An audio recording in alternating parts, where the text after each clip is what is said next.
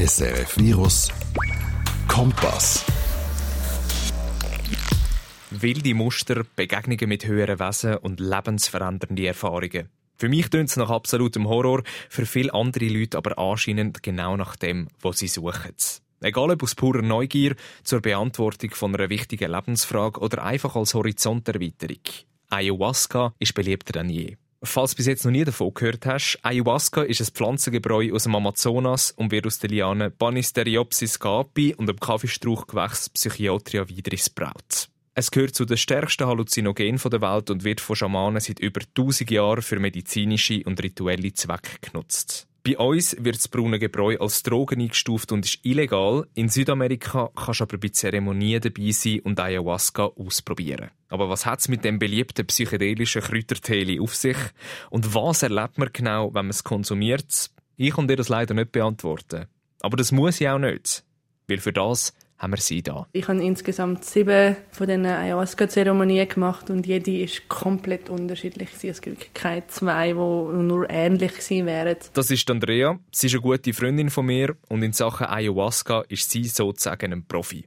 Sie war das letzte Jahr nämlich 23 Tage lang im peruanischen Dschungel und hat dort, du hast es voran schon gehört, sieben, ich wiederhole gern, siebenmal Ayahuasca getrunken. Darüber habe ich schon viel mit ihr diskutiert, aber das nützt ihr ja herzlich wenig, wenn es bei ihr auf dem Sofa passiert. Darum rollen wir das Gespräch für eine auf SRF Virus auf und ich quetsche sie für dich über ihre Erfahrung mit den Dschungeldrogen aus. Und damit begrüße ich dich herzlich zu meiner zweiten Ausgabe von Kompass. Ich bin Diane Gross. SRF Virus Kompass. Natürlich treffe ich sie aber nicht im Urwald, sondern bei ihr die Zürich im Kreis 4. Dort wohnt sie nämlich in einer gemütlich eingerichteten und hellen Wohnung. Mit dabei habe ich tausend Fragen zu Ayahuasca und einen grossen Hunger. Schließlich ist es 12 Uhr und wir essen zusammen Spaghetti zum Mittag. Und so viel vorneweg. An ihren Wänden hängen keine Batiktücher. Sie ist weder spirituell, steht auch nicht auf Mantras und hat auch keine Rastas, sondern lange, hellbraune Haare und ihre Kleider sind meistens von Kopf bis Fuß schwarz. Darum hat es mich extrem überrascht, als sie mir vor gut einem halben Jahr erzählt hat, dass sie die Reise auf Peru planet. Ich kenne doch einige Leute, die es schon gemacht haben. Auch in meinem Freundeskreis hat es ein paar Leute gehabt, die das probiert haben. Und auch im Internet habe ich plötzlich, ist immer mehr an mich angetragen worden und es hat mich dann einfach irgendwann doch sehr interessiert und ich habe dann angefangen, ein bisschen mehr recherchieren und mehr herausfinden über das, weil ich ein sehr spannendes Thema gefunden habe. Was an dieser Stelle noch wichtig zu erwähnen ist, sie ist nicht einfach in ein Camp, wo Ayahuasca getrunken wird und fertig. Was sie bucht hat, ist ein 23 mehrtägiges Rundumangebot mit Yoga, Meditation, Coaching, therapeutischer Betreuung, einem eigenen Hütli und eben siebenmal eine Ayahuasca-Zeremonie. Hat natürlich auch seinen Preis, knapp 3000 Franken. Aber die einmalige Erfahrung war sehr wert. Einerseits, weil sie schon lange mal hat länger verreisen andererseits, weil sie das Keim Ayahuasca eben schon unbedingt hat testen Ja, grundsätzlich ist es etwas, was man konsumiert, wo einem in Zustand bringt, wo man, glaube sonst nicht kann erlangen kann, sonst nicht kann hinkommen kann. Es ist wie ein Hilfsmittel, um sich mit sich selber auseinanderzusetzen, würde ich mal sagen. Und das Abenteuer, das hat für sie nicht erst in Peru, sondern schon die angefangen. Zwei Sachen muss man nämlich zur Vorbereitung machen.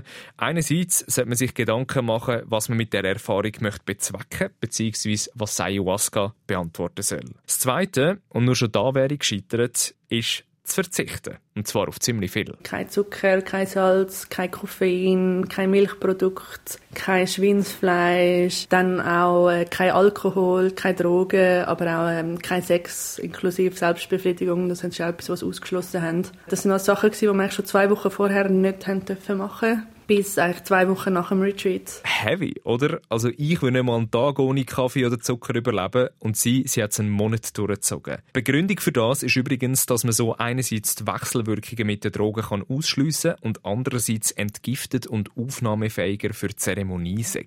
Andrea die hat in dieser Zeit vor allem etwas vermisst. Salz war erstaunlicherweise mit Abstand das Schwierigste. Ja, eben nur schon ein Rührei am Morgen ohne Salz schmeckt einfach nur noch halb so gut. Aber ähm, ich habe genug Motivation gehabt, dass es mir eigentlich relativ einfach gefallen ist, mindestens die ersten zwei Wochen. Später ist es dann schon auch immer schwieriger geworden. Und dann, wo sie schon zwei Wochen verzichtet, packt und sich ihre Ziel gesetzt hat, ist es dann endlich so weit gewesen. Es ist mit dem Flugi auf Peru zmitzt in den tiefsten Dschungel gegangen. SRF Virus Kompass. Also natürlich kannst du nicht direkt ins Retreat fliegen. Nein, die Anreise war ziemlich lang und kompliziert. Zuerst ist es nämlich per Flug nach Iquitos gegangen. Das ist eine mittelgroße Stadt in Peru, wo keine Straße anführt. Dort sind wir dann abgeholt worden mit so einem, ja, mit so einem Bus eine Art und wir sind dann eigentlich an nächsten Hafen und sind dort auf ein kleines Schiff, sind dann wirklich so ein Fluss entlang durch den Dschungel, etwa eine Stunde lang und haben nachher noch eine Stunde müssen wandern durch den Dschungel. Das allein tönt für mich schon nach einem riesigen Abenteuer und auch Andrea sagt, dass diese Wanderung zum Retreat eines von ihren Highlights war. Nur schon das war für mich extrem eindrücklich, einfach so mit drinnen in den Dschungel reinzulaufen schon mal. Und es ist natürlich auch heiß und feucht und die, die schon mal im Dschungel waren, wissen, der Dschungel ist wahnsinnig laut. Also die ganzen Geräusche von diesen Tieren, die dort sind, ist auch, nur schon das ist sehr eindrücklich. Was wir bis jetzt auch noch nicht angesprochen haben, die Reise, die hat sie natürlich nicht allein bewältigt. Während dem Retreat ist sie nämlich die ganze Zeit mit einer Gruppe unterwegs gewesen. 24 Leute, die, glaube ich, nicht unterschiedlicher könnten sein. Die jüngste Teilnehmerin war 25 und die älteste ist 76 und wirklich von überall her, also Europa, Amerika, Kanada. Erstaunlich viel, aber eigentlich aus dem Feld selber, also es sind sehr viele Therapeuten dort gewesen, Krankenschwestern, also sehr viele Leute, die auch so ein bisschen selber mit Leuten arbeiten, um sich so ein bisschen weiterbilden und mal schauen, was gibt es sonst noch für Ansätze in dem. Und trotz dieser Mischung sind tiefe Freundschaften entstanden. Zwar eigentlich keine grosse Überraschung, weil so eine einzigartige Erfahrung, die schweißt natürlich zusammen. In dem Retreat, wo ich war, wir hatten keinen Strom, kein Internet, kein gar nichts gehabt. Und durch das, dass wir halt doch auch sehr tiefe Erfahrungen gemacht haben mit dem Ayahuasca, lernt man sich ja gerade auf einer ganz anderen Ebene kennen, als man das jetzt sonst mit Leuten macht. Also man redet über Themen, die einem selber wichtig sind und näher sind und ich habe das Gefühl, ich weiß mehr über die Leute und umgekehrt als die meisten Menschen, die sonst in meinem Leben sind. Mit gewissen Teilnehmerinnen und Teilnehmern steht sie übrigens nach wie vor in Kontakt. Wer möchte, kann auch an einem monatlichen Call teilnehmen, wo sich alle zusammen austauschen. Aber eben, sie hat den weiten Weg ja nicht wegen Freundschaften oder anderen Leuten auf sich genommen. Nein, sie hat ihre Erfahrung mit Ayahuasca machen. Und darum ist sie fast gestorben vor Nervosität, wo die erste Zeremonie auf dem Programm gestanden ist. Ich bin jetzt auch nicht jemand, der sonst grosse Erfahrungen hat mit so Substanzen, die in die Richtung funktionieren. Darum, ich habe wirklich nicht so genau gewusst, was da auf mich zukommt. Und ähm, die ganze Zeremonie findet auch im Dunkeln statt. Also man sitzt dann wirklich dort und wartet, bis es passiert. Also es war wahnsinnig nervaufreibend natürlich. Auch noch eine wichtige Randnotiz. Mit Sex haben die Zeremonien übrigens auch nichts zu tun. Man ist ganz normal angelegt und hockt im Kreis in einer sogenannten Malocca. Das sind äh, Holzhütten, aber anstatt dass sie äh, rechteckig sind wie die meisten Hütten, sind sie rund. Die haben so ein Dach aus, ich glaube, Palmenblätter sind Also so, sieht so nach Strohdachmäßig aus und sind auf der Seite eigentlich offen, abgesehen von einem Muckenschutz, der wirklich im Dschungel sehr essentiell ist. Bevor es für Andrea und ihre Gruppe dort angegangen ist, hat es aber noch ein ziemlich ausführliches Ritual zur Vorbereitung gegeben. Es hat angefangen mit so einem Floral Bath, wo sie uns sagen, gewaschen haben mit so Blütenwasser. Dann sind wir immer in der Gruppe noch schnell zusammengesessen, haben uns austauscht. Wie geht es uns im Moment? Sind wir nervös? Geht es uns gut? Was sind unsere Hoffnungen, Erwartungen für die Zeremonie am Abend? Nachher haben wir etwa eine halbe Stunde Yoga gemacht. Dann haben wir auch noch mal ungefähr eine halbe Stunde gewartet jeweils, bis dann die Shipibo Healers oder Schamanen, wenn man so will, bis sie gekommen sind. Das war dann auch schon in kompletter Stille gewesen und zu dem Zeitpunkt ist es dann auch eigentlich wirklich schon dunkel gewesen. Hat es aber so ein paar Öllampen haben aufgestellt. Und dann ist der Moment der Wahrheit gekommen. Die Schamanen haben das Gebräu aus den Lianen und dem Kaffeestrauch fertig gehabt und sie war ready zum Trinken. Dann äh, sind wir einer nach dem anderen vorgegangen, haben das Ayahuasca getrunken und sind dann wieder angesessen. Also jeder hat für sich selber so eine Matratze gehabt und einen Kotzkübel, eine Rolle WC-Papier und sein Küssi und hat dann eigentlich gewartet. Also dort sind dann auch die Lampen schon einsammeln und wir sind dann wirklich im Stockdunkel gesessen. Nochmal zwischen einer halben Stunde und einer Stunde, bis dann die Zeremonie offiziell angefangen hat. Zum WC-Papier und dem Kotzkübel kommen wir später noch. Zuerst aber noch zu etwas, was wir auch klären müssen. Wie schmeckt das Ayahuasca überhaupt? Ich glaube, ich kann den Geschmack nicht mit Wort umschreiben. Es ist so eine Mischung aus verbranntem Plastik und Kompost und einfach so relativ allem, was grusig schmeckt. Und was auch erstaunlich ist, es wird von jedem Mal, wenn man es trinkt, zum nächsten schlimmer. Und wenn du es dann mal geschafft hast, das Zeug abzuleeren, heisst es hören und warten. Hören, wie die Schamanen mit hypnotisierenden Gesängen namens Icaros-Zeremonie einläuten, warten, bis die Wirkung vom Ayahuasca einsetzt. Und wenn es dann mal anfängt, geht es richtig ab. Das kann sein von einfach Gedanken, die man hat, bis hin zu absolut wahnsinnigen visuellen Halluzinationen, Erinnerungen, die vorkommen, wo ich nicht gewusst habe, dass die Sachen passiert sind, die wirklich komplett verdrängt sind von mir. Teilweise ist es wirklich mehr so etwas, was sich vielleicht Leute unter einem psychedelischen Drogentrip vorstellen, mit Farben und Formen und ja, also es ist wirklich sehr unterschiedlich, was da passiert. Fassen wir also zusammen. Du hockst in einer stockdunklen Holzhütte, mitten in einem menschenleeren Dschungel, hast dir gerade ein mysteriöses, brünliches Gesöff hineingezogen und fängst richtig hart an zu trippen. Wäre das etwas für dich? Weil ich wäre, glaube ich, hart überfordert. Vor allem, wenn ich da höre, was Andrea zu diesen Erinnerungen sagt, die wieder raufkommen. Oft ist es auch nicht so, dass man die sieht, sondern man erlebt sie eigentlich nochmal einmal. Man ist dann wirklich zurückversetzt in die Situation. Teilweise habe ich mich auch wirklich wieder wie ein Kind gefühlt. Also ich bin dann auf meiner Matratze gehockt, habe mein Küssi umarmt und hin und her geschaukelt und giggelt. Also man ist wirklich dann Teil von dem, was man sieht. Es ist nicht so als Zuschauer, der auf einer Leinwand etwas sieht, sondern man ist immer mit drin. Und ich weiss, bis dahin tönt der Trip von Ayahuasca mehr oder weniger verlockend. Aber wir haben ja auch noch nie über die Schattenseite geredet von dem Pflanzensuits. Da gibt es nämlich ziemlich viel davon. Punkt 1. Bad Trips. Von diesen sieben Zeremonien, die ich jetzt hatte, sind die ersten zwei recht schön gewesen. Das mehr so, wie man sich jetzt vielleicht so einen psychedelischen Drogentrip, wenn man so will, vorstellen Und die nächsten vier sind, glaube ich, so ziemlich die schlimmsten Nächte von meinem Leben gewesen. Also wirklich nichts Schönes, nichts Lustiges. Und der letzte ist dann wieder recht unspektakulär. Gewesen. Zweiter Punkt, und da kommen wir zurück auf den Kotzkübel und das WC-Papier, wo für jede Person parat steht. Ayahuasca wirkt hart abführend und löst einen starken Brechreiz aus. Was Ayahuasca eben auch mit einem macht, ist, sie nennen es auch in diesen Völkern La Purga, also The Purge. Es tut einem wirklich durchputzen, auch physisch. Man ist wirklich am Erbrechen, man hat Durchfall, also es ist wirklich nichts Schönes.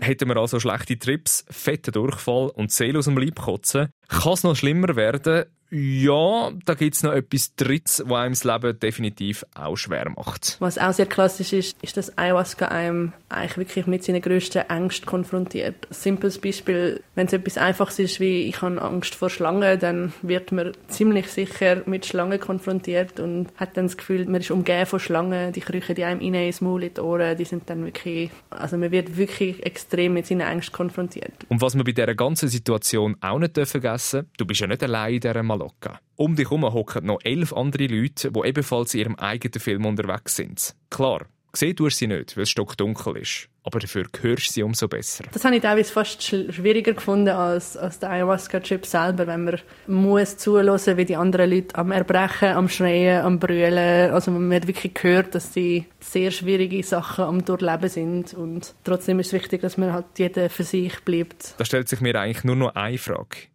Wie gehst du mit dem ganzen Horror um? Beziehungsweise wie drehst du nicht durch? Das Zauberwort Betreuung vor Ort. Bei uns während der Zeremonie hat es immer Helfer gehabt, die nur dort waren, um zu schauen, dass es allen gut geht. Plus noch ein paar Locals, die wirklich einfach auch dort waren, um einem helfen, aufs WC zu gehen.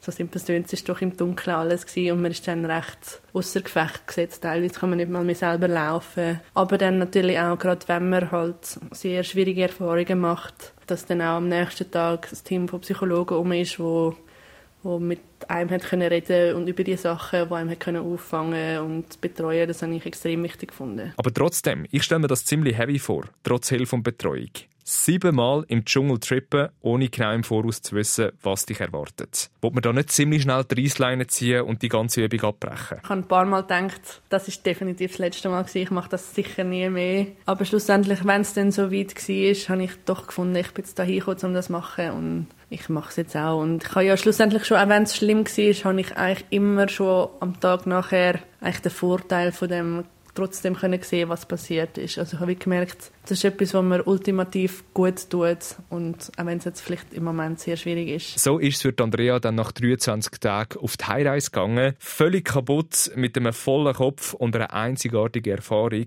Und wie sieht es aus mit den Fragen, die sie sich im Voraus gestellt hat? Sind die beantwortet worden? Ja, tatsächlich, sagt Andrea.